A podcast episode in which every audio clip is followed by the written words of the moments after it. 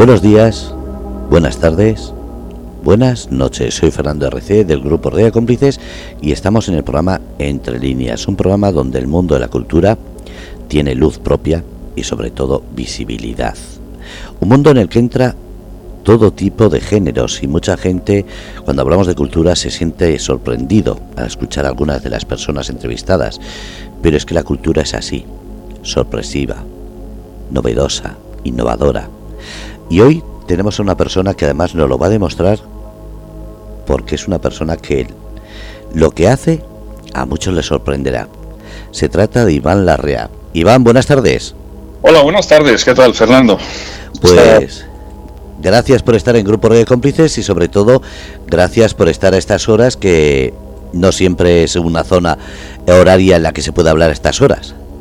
Bueno, bien, yo la verdad es que como siempre he trabajado por mi cuenta me puedo permitir a veces esa, esa licencia, pero bueno, aquí, aquí estoy en el taller realmente, estoy, bueno, estoy trabajando, ahora eh, estoy preparando, haciendo, bueno, me dedico a construir órganos, órganos musicales de piedra, es una actividad que empecé eh, de muy jovencito, con 20 años, eh, mi pasión era la paleontología, la gemología, la escultura y por otro lado la organería construcción de órganos tradicionales entonces de madera y de metal y bueno, eh, los, los, constructores de órganos, los organeros, que nos llamamos así, los organistas son los que tocan y los organeros los que los diseñamos y los construimos, pues siempre nos hemos enfrentado al problema de los materiales, ¿no? que sean naturales, que sean estables, que sean duraderos, que no les afecte o que les afecte lo menos posible la humedad,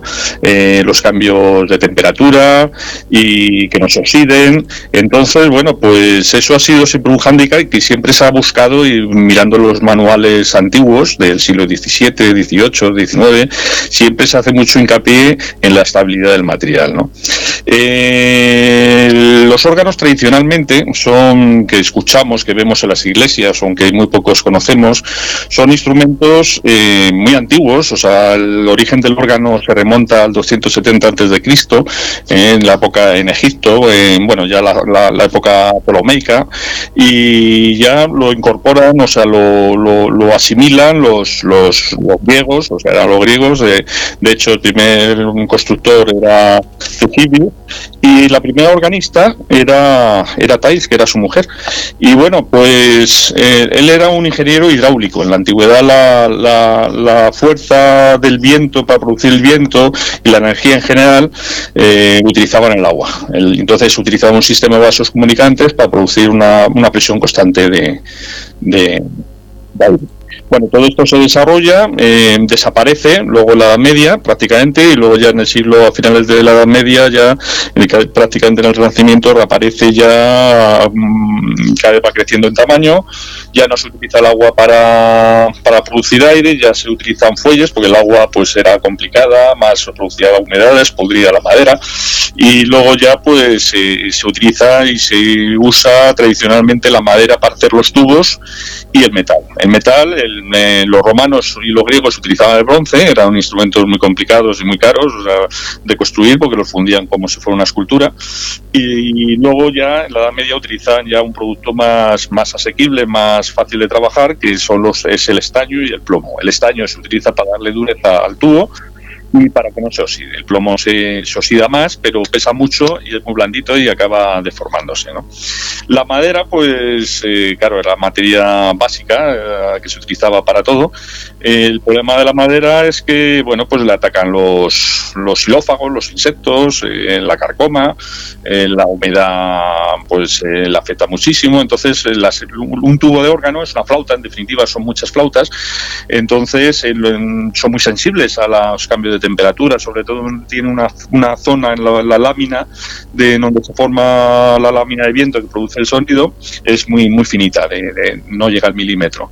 Esto cuando se hincha la madera, la armonización y la afinación cambia, ¿no? Entonces, preferiblemente, los tubos chiquititos eh, se han hecho de, metal porque aguantaban más, pero también se oxidan y también, bueno, pues tienen sus, inconvenientes. Pero a mí mi pasión por la piedra y por el sonido natural, porque claro, estamos hablando hoy hay órganos electrónicos y digitales, pero bueno, mm, imitan muy bien, pero al final son imitadores de un instrumento físico, ¿no? A mí yo siempre he buscado esa pureza de la naturaleza y para mí lo la materia, digamos, mm, entre comillas, voy a llamarlo, que más me ha llamado la atención, más, noble, ¿no?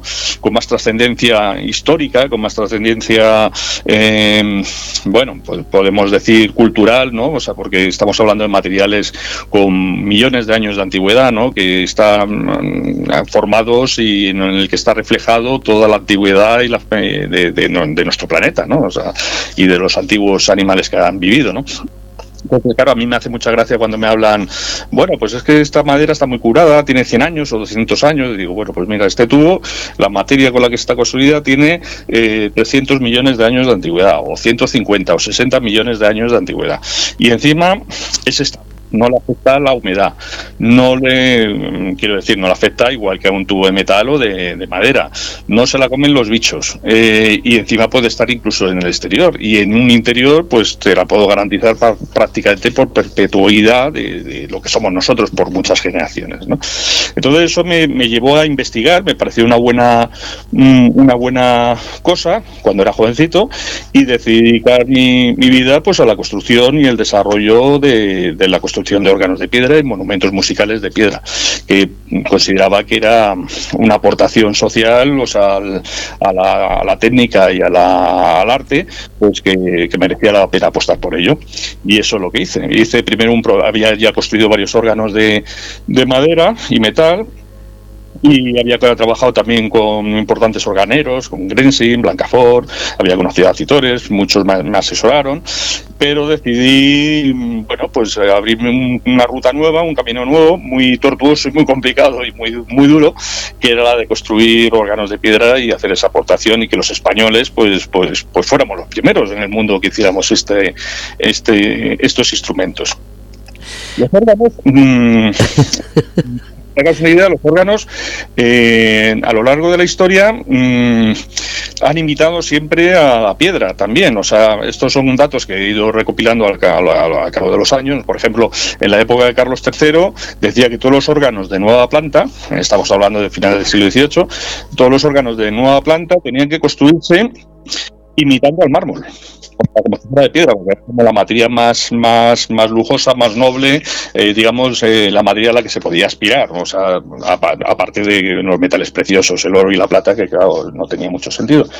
Pero, pero siempre ha estado en nuestra conciencia el, el, que cuando queremos que algo dure, que perpetúe, eh, la hagamos en, en, piedra, en mármol, ¿no? Lo grabamos en piedra, ya sea una leyenda, los altares se hacen de piedra y las iglesias, pues cuando queremos que duren, pues se hacen en piedra, ¿no? Primero se hacen de madera, luego se hacen de ladrillo a lo mejor y luego el material ya más, más, con más excelencia, con más, pues al final es la piedra. Ahí tenemos nuestras catedrales con 500 años y ahí siguen, ¿no? Iván. Dime, dime. Te acabas de, de hacer la entrevista tú solo. sí, sí, es, que estoy acostumbrado a hablar yo aquí. Hablo mucho solo. vale, ahora voy a hacerla a mi manera, si no te parece mal. Bien, bien, preguntas. Ya has, ya has comentado todo lo que normalmente en cualquier entrevista sueles decir, si, si no me equivoco. Bueno, más o menos. Eh, me has preguntado de la trayectoria profesional y yo te he contestado, te he puesto en, introducción y en antecedentes. ¿Mm? Vale, hay una pregunta que como curioso y como la mayoría de la gente que esté escuchando en este momento cuando escuche el podcast es ¿desde cuándo se hacen órganos de, de piedra? Porque claro, para muchos será algo que escuchamos la primera vez ahora y decimos, esto es una moda, bueno, pues órganos de piedra, como he estado comentando, bueno, no he llegado a ese punto, pues eh, hasta que llegara yo, pues no, no hay antecedentes históricos conocidos, vamos, de órganos construidos en piedra con tubos de piedra, ¿no? Sí que, como comentabas, han imitado, se ha imitado con madera, pintándola, imitando al mármol, y luego pues sí que tenemos, eh, por ejemplo, el órgano del emperador Carlos I, y quinto de Alemania, que está en Toledo, eh, está hecho, eh, digamos, en la propia catedral, en el propio interior, en la salida, pues está hecho, construido, digamos, con la caja, forma parte del edificio, ¿no? O sea, ahí hay como, digamos, una intención, pero luego todo el instrumento, los tubos, todo, pues obviamente son de, de metal y madera, ¿no? O sea, no hay antecedentes antes de, de, del 1991 que construí yo el primer organito de piedra pequeñito para demostrar que se podían hacer órganos de piedra y, intentar conseguir que me encargaran un órgano de grandes dimensiones, que entendía que el primer órgano de piedra debía ser un grande y aparte de eso, pues que fuera fuera en España. Tenía esa esa bueno, tenía esa, esa inquietud ¿no? nacional. ¿Dónde fue la primera vez aquí en España que has puesto y que has hecho ese órgano de piedra? Bueno, el primer encargo que conseguí fue mm, en Novelda. Después de dos años, yo ahí pues era muy jovencito, después de, estuve dos o tres años moviendo el proyecto por toda España, me pasó todo tipo de, de, de aventuras. Ahí es donde me di cuenta de que, hablando de, insistía ese complejo de que algo si no se había hecho fuera, pues como que no podía hacerse, ¿no? Incluso tuve entrevistas y, y, que se, se, o sea, el, que no, no se hubiera hecho nunca, no era un inconveniente, ¿no? O sea, en lugar de ser una novedad y ser, digo, pues el primer órgano de piedra de la historia, pues vamos a hacerlo, ¿no? Pues no, era un problema en muchos sitios, ¿no? Incluso me decían, no, es que si no, ha hecho, no se ha hecho fuera, por ejemplo, si no te has ido a Estados Unidos y lo has hecho allí, pues nosotros no nos podemos permitir arriesgar en hacer una cosa que nunca se ha hecho, ¿no? Bueno, estas cosas me pasó, me pasé dos años moviéndome en fundaciones, en, en diferentes diputaciones, en provincias, bueno, en muchos sitios. Y eh, eh, conseguí contactar con Novelda porque vi un artículo que me envió un, bueno, pues un, un señor que era organista, que era, tenía una fundación mm, cultural de, órganos y entonces me dijo, mira, en Novelda hay un hay un, una asociación de, hay un colectivo muy importante del, del, sector de la piedra natural y quieren hacer una escuela de mármol y un instituto tecnológico. Entonces estoy hablando del año entonces, pues me dirigí a ellos aquí en, Alicante y bueno, pues en un principio tuvo muy buena, muy buena acogida. Entonces empezamos un órgano monumental de, 11 metros de altura. Primero presenté un proyecto más pequeñito, pero bueno, pues aquí había mucha potencia, la economía funcionaba muy bien y el ayuntamiento pues lo apoyó. Entonces eh, decidieron hacer el órgano en, Novelda, apoyado por un grupo de empresarios que ponían, financiaban una parte y otra parte el ayuntamiento. Y bueno, pues eso lo empezamos en el 94, 95, trabajamos dos años, luego cambió el alcalde, la política y ya pues las cosas que nos pasan en este país. A partir de ahí ya pues fue pegando bandazos, se paró 10 años, luego volvimos a continuarlo otro año y medio, dos años, hace unos 10 años y hasta ahora pues ahora otra vez cambió el alcalde y sigue parado, o sea, estamos así. Entonces, bueno, pues esas son las, las vicisitudes que tenemos en, en, en pues cuando una cosa pues eh, es municipal y se politiza y es una lástima porque efectivamente pues son son cosas que tienen son tienen un gancho turístico muy muy importante porque el, turista que quiere venir a ver una algo pues quiere algo diferente algo que no ha visto en otro sitio y que puede disfrutarlo ¿no? ¿Cómo es eh, la situación de y lo digo por esa frase que me has comentado fuera de antena eh, para un español demostrar que es algo único, algo novedoso, algo que puede cambiar un poquito la forma de ver el negocio del material de petróleo. Entonces, ¿cómo es ese principio, sobre todo como dices, cuando la política es la que mueve el dinero? Pues eh, vivimos mm, a lo largo de todos estos 30 años que llevo con esto, ¿no? pues he, conseguido construir varios instrumentos importantes de piedra, varios órganos, pero son particulares. Yo tengo uno en Estados Unidos, otro en Murcia precisamente, en Calasparra, también muy importante, que se puede ver en mi Facebook, en mi página, y se puede escuchar, pero son particulares. A nivel institucional es un, verdadero problema. O sea, vivimos en un país totalmente, eh, no sé, desde cuando cuándo viene esto en la historia, si vendrá del siglo XIX o con la caída, pero llevamos, es un, antes decíamos en nuestra época cuando éramos jovencitos, no, es que es de importación, eso ya era un argumento de ventas, ¿no? Entonces todo lo que venía de fuera, pues como que era, era bueno ya por venir de Alemania o venir de Italia o venir de otro país, ¿no? Y, y, por eso digo que es vivimos en un país aún todavía un poquito poco bastante acomplejado, ¿no? No sé si es porque nuestro nivel no ha, no ha llegado a eso o porque hemos perdido ese, ese orgullo eh, de, ser españoles o de querer desarrollar, de querer ponernos por delante de otros países. O se habla mucho de la investigación y, la y el desarrollo, pero a la hora de la verdad es mentira. O sea, no, no, no se apoya. Y no se apoyan las iniciativas nuevas, al revés, se castigan. O sea, aquí el, el talento se castiga, se castiga y se castiga mucho y muy severamente. O sea, te quiero decir, cuando uno Mm, habla de una innovación de este tipo, de este calibre, que es nueva, única en el mundo, o sea, se generan, eh, aparte de las envidias y las cosas que pero se genera un verdadero problema, un verdadero cisma, eh, sobre todo a nivel político. O sea, si uno lo empieza, cuando más importante es la obra, el otro más quiere quitarla, o sea, porque, porque no lo ha empezado él, sencillamente, o sea, ni más ni menos, o porque no le, eh, bueno, sencillamente porque no lo ha empezado él. Y eso ya es un problema, ¿no? Es real que fuera de España sería mucho más reconocido, como pasa con los investigadores, los médicos, cualquier persona española que ha salido fuera, de repente sale una noticia de un español ha hecho algo. Eh, ¿Crees que en este sentido también en los órganos de piedra, si cogieses una franquicia, ya pueda ser alemana o americana o cualquier país de estos que tienen mucha fama y repercusión, ¿crees que sería diferente? Pues es muy probable de que sí. O sea, sí.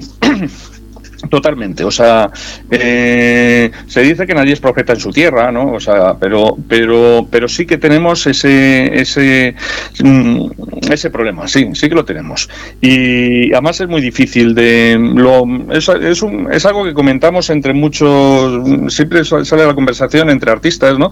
Y, bueno, pues la conclusión es de que la gente, pues, al final, esto que me decían de pequeñito, que primero te tienes que ir fuera, triunfar fuera en Estados Unidos o en cualquier otro país y, y entonces volver a tu país y entonces ya te hacen caso, pues bueno, es, bastante bastante real. Aunque realmente, aunque también tengo tuve la suerte de que con 27 años conseguí empezar un proyecto monumental en, España muy importante. Lo que pasa que bueno, se torció, cambió, ya como he dicho antes, la política y el, que vino después ya no quería continuarlo, ¿no? Entonces, bueno, pues eso es, esa es una lucha. El si viniera de fuera, pues bueno, el que viene de fuera y le pasa esto, algo así como esto, pues, pues se vuelve a su país y ya está, no pasa nada, ¿no? Pero bueno, sí que tenemos ese. Sin embargo, yo ahora estoy haciendo un órgano para el Museo Nacional de Cracovia, ¿no? Es un proyecto del que luego hablamos. Y, y bueno, pues pues bueno, sin embargo, sí que estoy haciendo. Y me han venido a buscar ellos. O sea, quiero decir, querían ellos un, órgano, un instrumento nuevo que más tiene otras características, otros inventos que, me pidieron que desarrollara. Y estoy haciendo una cosa pues para, para el Museo Nacional de Cracovia, para. bueno, pues es un monumento musical a las víctimas del, del, holocausto nazi de, y es para el campo de, trabajo del de, campo de concentración de Plaszow en, en Polonia. Es el mismo campo de concentración el de la película está de la lista del Linder, Y, y, bueno, pues eh, estoy con esto, ya, estoy utilizando sus piedras, tiene, bueno, es un, es un proyecto muy bonito, la verdad, ya llevo varios meses trabajando en él y en verano pues ya, ya lo entregaré. Has hablado que en Murcia tienes un trabajo realizado, pero poco eh, o casi nada se ha eh, publicitado. Bueno, este es el problema de las obras privadas. El problema de a mí cuando me encargan un, un monumento, un órgano musical, bueno, es que un órgano de piedra, ya por el hecho de ser de piedra ya es un monumento, ¿no? Y es algo ya bueno, escultórico. ¿no? Eh, ya no es un órgano solamente, aparte que me da otras posibilidades de poner, poder ponerlo en el exterior y, aguanta, tiene otras características. Pero bueno, en Murcia, volviendo al tema, en Murcia efectivamente tengo un órgano en Calasparra, en una finca, Cañaverosa, que era de Guillermo de Ubarede, y bueno, pues él me conoció, me conoció porque yo tuve una temporada que me dio por diseñar y hacer autogiros y rotores. Y entonces él tenía un autogiro y a través de esto pues nos conocimos, o sea, habían hablado. Y él tenía una finca ahí con una ermita importante, muy, bueno, que hizo su, su abuelo y entonces, bueno, pues él, heredó la, finca, se incendió la, la, iglesia, la restauró y entonces una me propuso que porque no le hacía ahí algo, que le hacía y le, le propuse hacer un órgano de piedra, un órgano mural, que quedó muy, espectacular, o sea, porque claro, al ser de piedra, la iglesia era de piedra, pues la piedra se, se, integra muy bien con la piedra, obviamente. Entonces, bueno, pues eh, hice ese órgano que es bastante importante, es un instrumento con 200 tubos, 200 y pico tubos, y, y lo, como él no sabe tocar, ¿no? Él no sabía tocar, es que murió, pues precisamente se estrelló con su otro giro. Entonces, eh, eh, lo hice para que tocara solo, o sea, para que pudiera tocarlo como si fuera un equipo de música, por así decirlo, pero lo que suenan son los tubos y también se puede tocar con un, también se puede tocar con, se puede tocar con, tiene su consola con sus dos teclados, su pedal y con todo. ¿Por qué eh, no es conocido, no es visitable? es eh, privado y no se puede visitar o porque directamente está en una zona que como siempre, eh, la publicidad a, a ciertos medios no les interesaba comentar que alguien había inventado un órgano de piedra. No, eh, sencillamente es privado. Y él sí que tenía mucho, a él le gustaba, le encantaba enseñarlo y que viniera mucha gente, pero bueno, o sea, luego ya pues quien ha, ha seguido con la finca, pues vive Madrid, va poco y entonces no, no, no lo tiene, no es accesible, o sea, se lo enseña a sus amigos o a las personas que conoce y ya está. Entonces no tiene, no tiene. Y tengo otro privado que se presentó en el Museo Nacional del Prado también, hace en el 2001 y fue lo compró un americano, está en Estados Unidos. Yo sé que me he perdido la pista totalmente. Entonces, eso es eso es lo que pasa, esa es la diferencia entre hacer obras eh, privadas y hacer obras para el disfrute público, ¿no? en general, ¿no? que siempre pues te, apetece más, claro, el disfrute de ese sonido especial y de la calidad de, de, la piedra y bueno, pues eh, en fin. El de Novelda que, que tenemos, viene muchísima gente a visitarlo. O sea, tiene, tiene un, una atracción turística tremenda. O sea, continuamente todos los días viene gente expresamente a ver el órgano y como tengo una parte, eh, digamos, sonora, uno de los 54 mm, tubos de los 700 que, que tendría eh, funcionando, pues y suenan muy bonitos, pues viene muchísima gente a verlo. Pero bueno, no estamos avanzando ahora en este, en este órgano, claro, está parado. Hablamos también de, has hablado de que haces órganos, pero también he visto en la página web una fuente que es sonora, es musical. ¿Qué es lo que es esa fuente? A ver, eh, esa fuente, me gusta la historia, esa fuente está mm, basada en Heronda, eh, en, las descripciones de Heronda Alejandría. Heronda Alejandría, bueno, describe, hablaban de, órganos, estaba, había órganos que funcionaban con agua, eh, había varias formas de, utilizar el agua, una de ellas era mm, sencillamente por efecto Venturi, entraba, cogía el aire y lo, y lo acumulaba en una cámara como las antiguas fraguas hidráulicas y otras con pues una noria que movía los fuelles y hacía sonar el, instrumento ¿no? en este en este caso eh, es un particular también, entonces mm, me basé, investigué estas descripciones y claro, él, él no quería un órgano en ese momento, la automatización de los órganos no lo tenía tan desarrollado, bueno, sí que tenía un proyecto de hacer una, un reloj órgano que la música fuera grabada en un disco de piedra y según fuera girando ese disco con el agua, pues fuera abriendo y cerrando las válvulas, los resaltes de los grabados y fuera sonando la, la música, los tubos de piedra pero bueno, este era un, es una casa particular y en su jardín, pues digo, hombre, pues me gustaría tener algo tuyo y le propuse, digo, hombre, pues podríamos, me apetece, o sea, cuando alguien me pregunta algo, pues siempre tengo algún proyecto por ahí que me gustaría hacer y entonces digo, pues ¿por qué no hacemos una fuente órgano tipo como las de, de, la época de los romanos, de Ronda Alejandría, que describe y entonces pues dice esta fuente que lo que hace es que los tubos son de piedra, o sea, eso sí que en este caso es una novedad, la piedra me permite hacer fuentes musicales, tengo proyectos de, de bosques, montañas sinfónicas, bosques, bosques sonoros de piedra y bueno, pues también de con cascadas, con, con órganos, órganos acuáticos, ¿no? Entonces aquí, aquí lo que hace es que cada una de las esquinas, o sea, el agua produce aire, este aire, este aire, pues eh, eh, cuando eh, ahí tiene unas losas, unas esquinas que cuando te apoyas en la losa, pues una suena una sirena, porque hay un tubo que se llena y se vacía de agua, entonces cambia el sonido, en otras suenan pajaritos, en otras suenan pues diferentes notas musicales. Entonces, bueno, pues es un, digamos, pues un juego de, ricos de, de la antigüedad, ¿no? Qué original estaba mirando y también comentaba eh, en una de las fotos doblar el mármol. Sí, bueno, en la piedra, en la piedra, eh, para hacer órganos de piedra, pues he tenido que desarrollar muchas técnicas para poder trabajar la piedra, porque no estaba todo desarrollado.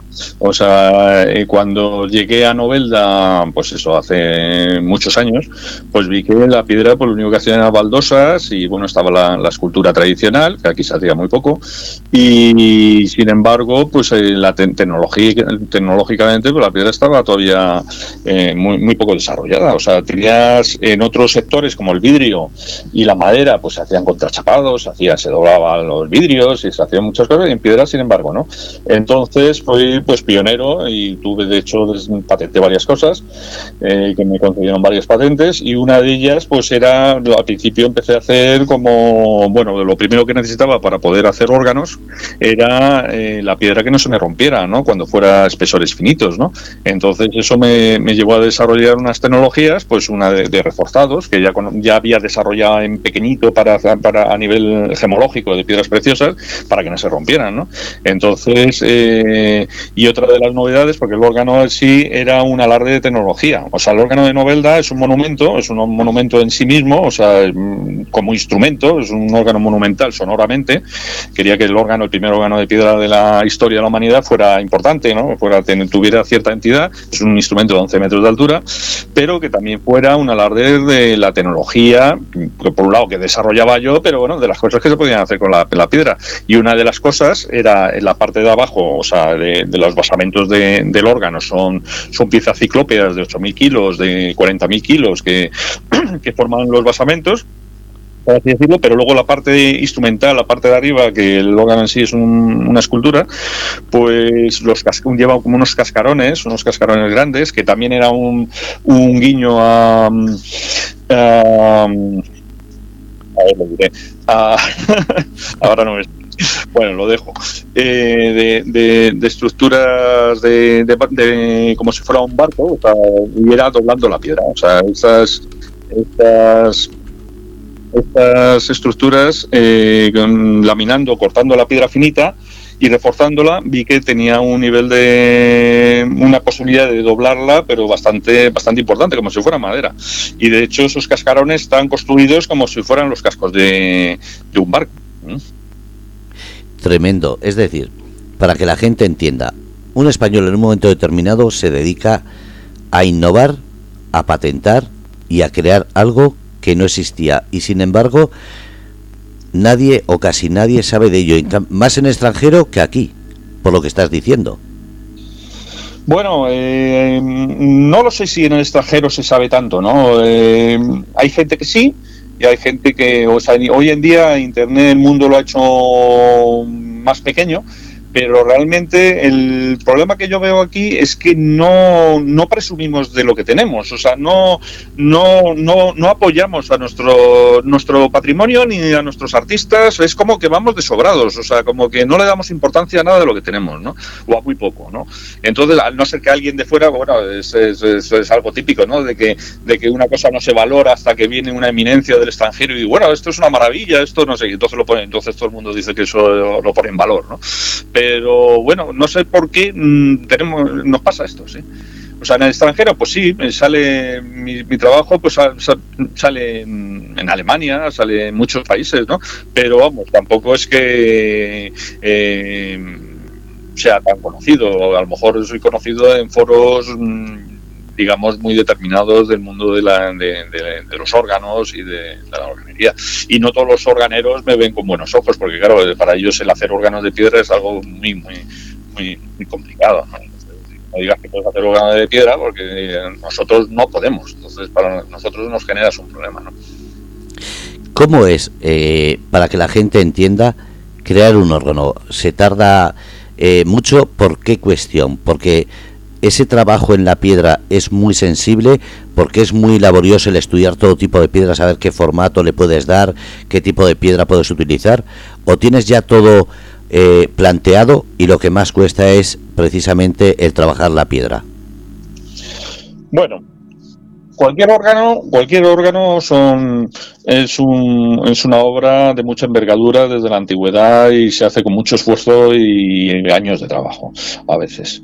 Eh, ha habido órganos, por ejemplo, el de los jesuitas en Valencia, que hemos trabajado prácticamente todos los órganos que hemos pasado por los talleres de Blancafort, se ha tardado 30 años en construir ese órgano, porque han ido poco a poco, porque han ido eso.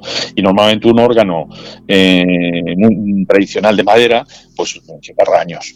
Lo que pasa que hay empresas especializadas, unas que, trabajan y fabrican piezas, los teclados, otros fabrican tubos de estaño, otros de madera. Entonces, digamos que el organero muchas veces puede abonarlos, encargar diferentes piezas de diferentes sitios y hacerlo en, un año, ¿no? Pongamos, o en dos años. Pero si tuviera que fabricar todas esas piezas, pues tardaría bastante más. En el caso de la piedra, obviamente eh, es más laboriosa, o sea, la piedra es más dura, o sea, ya no es el desarrollo, ese, ese desarrollo técnico que ya, ya obviamente lo tengo. En su, en su momento, inicialmente, sí que era un proyecto de investigación para mí, o sea, de desarrollar todas las técnicas para hacerlo, aunque ya lo tenía claro, pero siempre surgen, surgen problemas que tienes que resolver y te toca desarrollar un producto, una idea nueva, ¿no? Esto, esto pasa siempre, ¿no? Esto me sigue pasando. Ahora el órgano este que estoy haciendo para Cracovia, estoy desarrollando con cosas que hasta ahora pues, no había hecho nunca, ¿no? Ni nadie había hecho, ¿no? Entonces son problemas que van surgiendo y hay que darle solución, ¿no? Entonces la capacidad es esa, ¿no? El poder dar solución a, esas, a esas incógnitas que van surgiendo, ¿no? Eh, en cuanto al em, trabajo, obviamente la madera pues tiene la ventaja tiene el inconveniente de que se mueve pero tiene la ventaja de que a la hora de elaborar pues es mucho más rápido más fácil de cortar no se rompe eh, digamos que va bastante más más rápido. El metal pues el plomo y el estaño pues se dobla fácilmente y se trabaja se trabaja en serie y se trabaja bien. La piedra cuesta mucho más. O sea es cierto que tiene una serie de ventajas pero tiene el inconveniente de que cuesta más de elaborar. Pero es para siempre sin embargo ¿Cómo te sientes cuando, por ejemplo, eh, ves que la gente va a visitar un monumento tuyo, da igual que sea esa fuente, que sea eh, un órgano? ¿Cómo te sientes? Personalmente, digo. Vamos a ver, los, eh, como te comento, eh, me divierto viviendo el momento. O sea, me gusta primero el objetivo, ¿no? Eh, la ilusión de hacer algo y luego verlo hecho. Eso, pues, la satisfacción, lo, digamos que ya no me alimento de palmaditas en la espalda, ¿no? O sea, no las necesito. Sencillamente eh, veo algo y me siento satisfecho porque veo que es un trabajo que está bien hecho y sobre todo que me gusta a mí.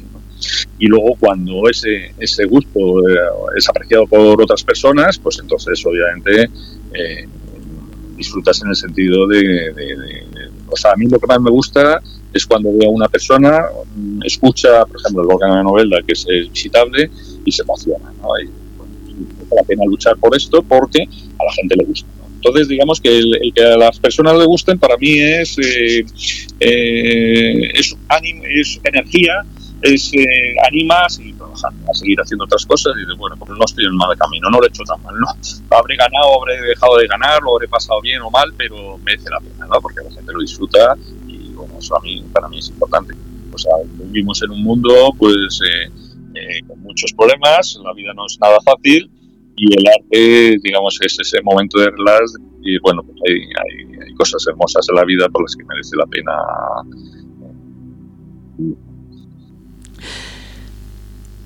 Iván, si tuvieses que pensar en hacer algo diferente y novedoso, ¿qué es lo que sería? Porque claro, ya has eh, hecho una fuente musical, has hecho un órgano en piedra. Si tuvieses que pensar, tengo que llamar la atención con algo, ¿qué es lo que se te ocurriría? Para que nos hagamos una idea hasta dónde puede llegar el trabajo en una piedra. A ver, yo tengo mm, eh, las cosas mm, no, no, surgen, no suelen surgir de forma espontánea, ¿no? Son cosas que vas, vas teniendo eh, ideas que vas desarrollando y vas acumulando, ¿no? Entonces, eh, sí que tengo varios, varios mm, proyectos novedosos muy interesantes, o sea, desde hace muchos años. Uno de ellos era hacer un órgano natural en una montaña, una montaña sinfónica, que era bien una cantera, o también tenía la ilusión de hacer, o tengo la ilusión de hacer un una fuente en este sentido, pero más desarrollada, mucho más grande, en un parque, que, la gente pueda disfrutarlo, pasearse entre esos obeliscos de piedras sonoros.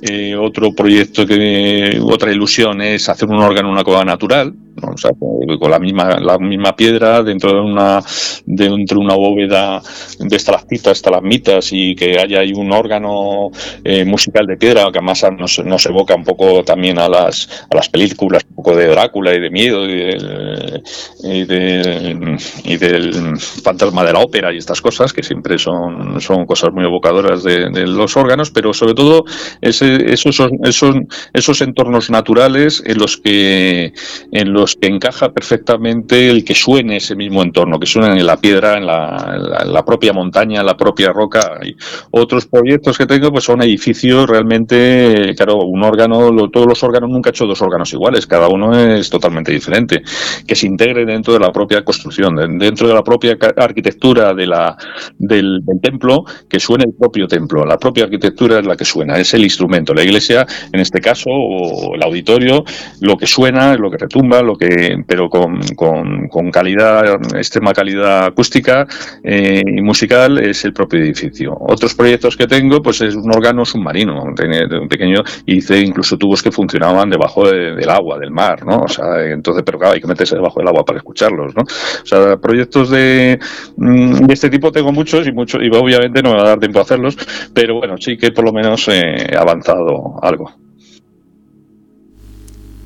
¿Cuál es el, el más difícil de construir? Porque también sé que has hecho uno que se podría decir canta, habla o suena como una voz casi humana. Ah, bueno, eso.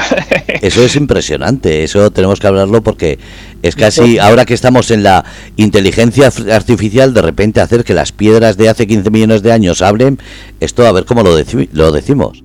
Sí, señor, pues ese era otro de mis objetivos, de, porque desde jovencito, pues siempre decían, un joven artista ha, hecho un órgano de piedra y ha hecho hablar a las piedras. Bueno, ya ha conseguido hacer música con las piedras, música de muy buena calidad, un sonido, pero música.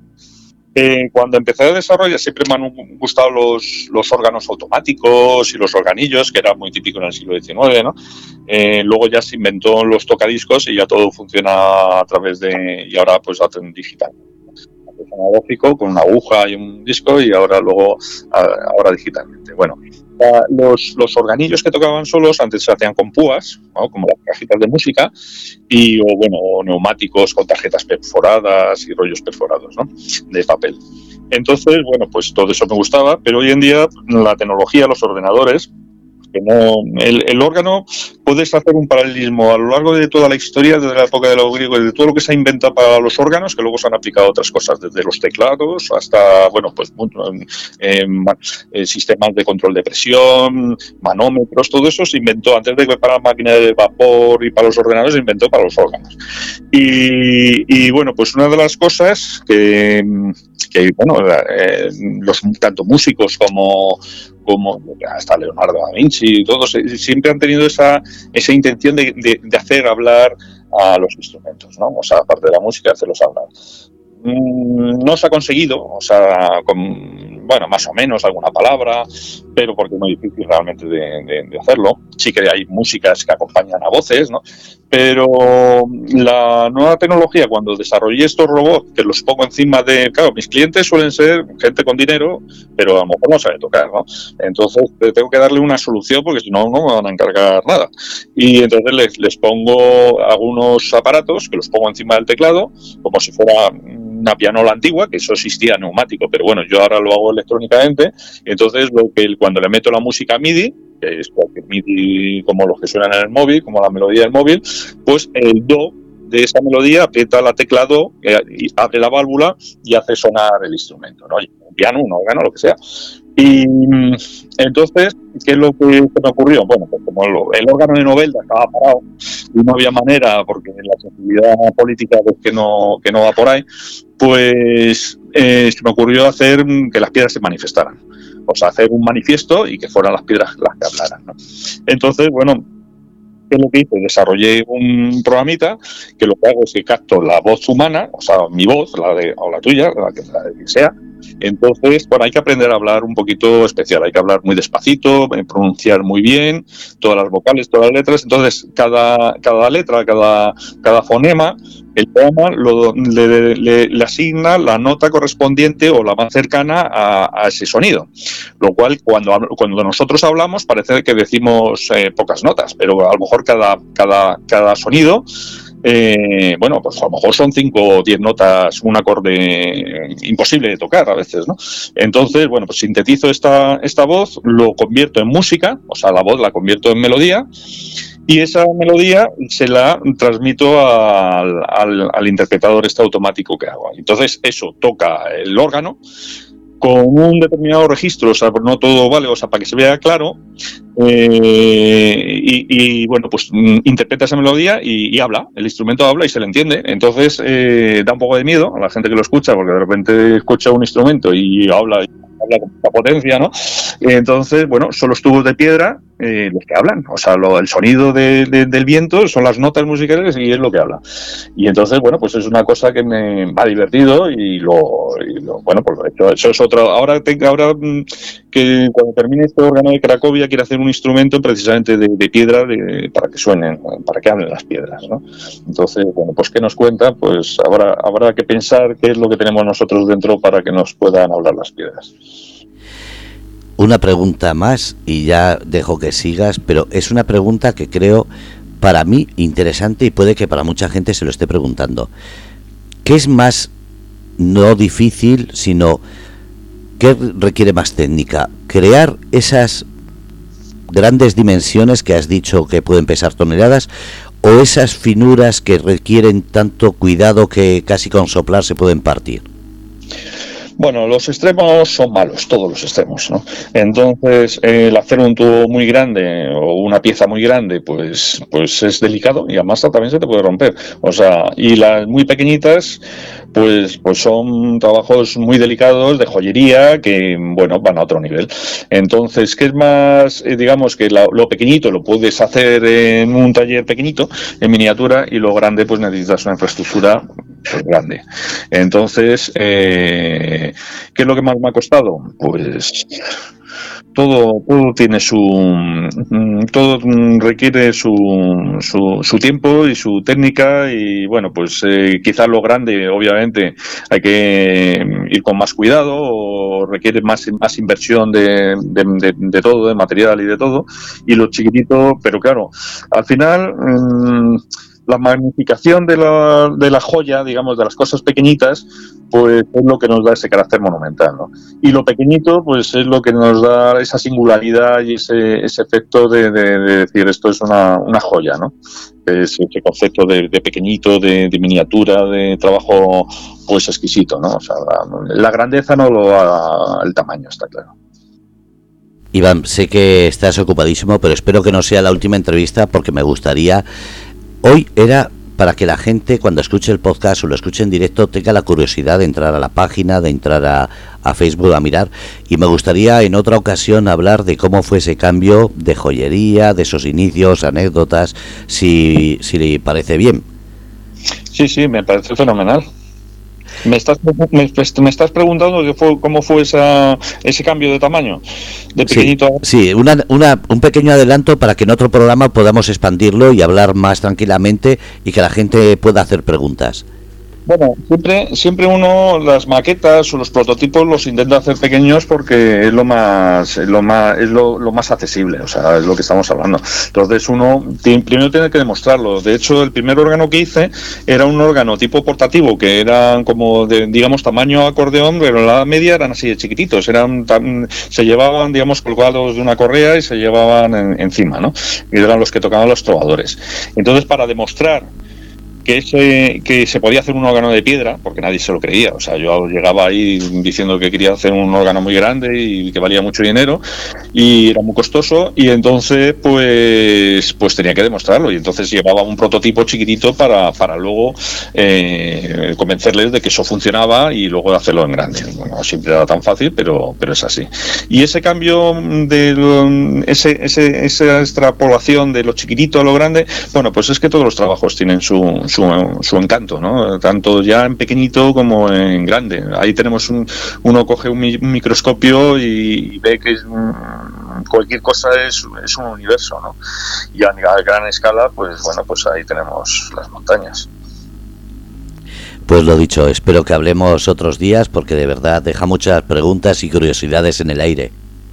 Bueno, pues, pues muchísimas gracias por la entrevista. Yo lo que animo es, es que, bueno, pues no sé, que en este país, pues que la gente recupere un poco, un poco la, esa seguridad que deberíamos de tener, que nos quitemos, cuando hablaba antes de, los sin complejos, era, era una crítica a este, a este, este tema que parece que es que todo tiene que venir de fuera y si le ponemos un nombre extranjero es mejor, pues que, que, que nos sintamos cada vez más orgullosos de quiénes somos y de nuestra historia y, de nuestros desarrollos y, que tenemos, o sea, que no nos pase como Elisa Peral, con el submarino de Murcia, ni con, ni con Juan de la Cierva, que también es lo mismo, que todos eh, se han tenido que de alguna manera eh, marchar fuera o no han triunfado en su país. Aquí pues yo me siento un poco un poco parecido, ¿no? O sea, y, y ves que es una tónica bastante genial. En lugar, cuando yo he estado, por ejemplo, en Italia, y he conocido, he presentado, enseñado, ves que hay un entusiasmo general por, por, las cosas. Aquí no sé, no sé qué nos pasa. Algo, algo, algo tiene que cambiar para que podamos, eh, digamos, encabezar un poco o, intentar que la gente eh, pues, pues sobresalir y que los turistas vengan a vernos y pero pero pero no solamente por nuestro sol y por nuestro y por nuestras copas sino sino porque tenemos algo más que ofrecer ¿no? que tenemos cultura tenemos innovación tenemos vanguardia y encima tenemos cosas que pues que no se han hecho en otros sitios y, debemos de ponerlas en valor, pero los primeros que tenemos que ponerlas en valor y, y, somos nosotros, y es muy difícil. Y luego ves que hay una apatía a nivel de, eh, eh, sobre todo a nivel de política, ¿no? que son los que en definitiva manejan el país y los que deciden que se vaya para un lado o para otro. Hay que apostar por la innovación y por el desarrollo de cosas nuevas, porque bueno, el que da primero, pues da dos veces, ¿no? Pero bueno, también es el primero que se estrella, pero en fin, esto... son riesgos que hay que asumir. Iván, muchísimas gracias por estar aquí en Grupo de Cómplices y lo dicho, espero que tengamos más ocasión de hablar y sobre todo que sigamos disfrutando no solo de la charla, sino de esas creaciones españolas que están viajando por todo el mundo y que algún día espero se reconozcan antes de que salgan, no cuando ya nos hemos enterado que estaban fuera. Pues sí, señor. Pues muchas muchas gracias, Fernando. Hasta hasta la próxima. Muy bien, un abrazo. Hasta luego, un abrazo. Bueno, pues habéis escuchado a alguien que, como ha dicho, hace hablar a las piedras, hace que las piedras suenen. Se trata, como hemos dicho, de Iván Larrea. Seguirlo en cualquier red social, pero sobre todo, si tenéis dudas, preguntar aquí en Grupo Radio Cómplices. Un abrazo desde este programa Entre Líneas, siempre la cultura adelante, y como siempre, espero que os haya entretenido y gustado. Se, seguimos enseguida.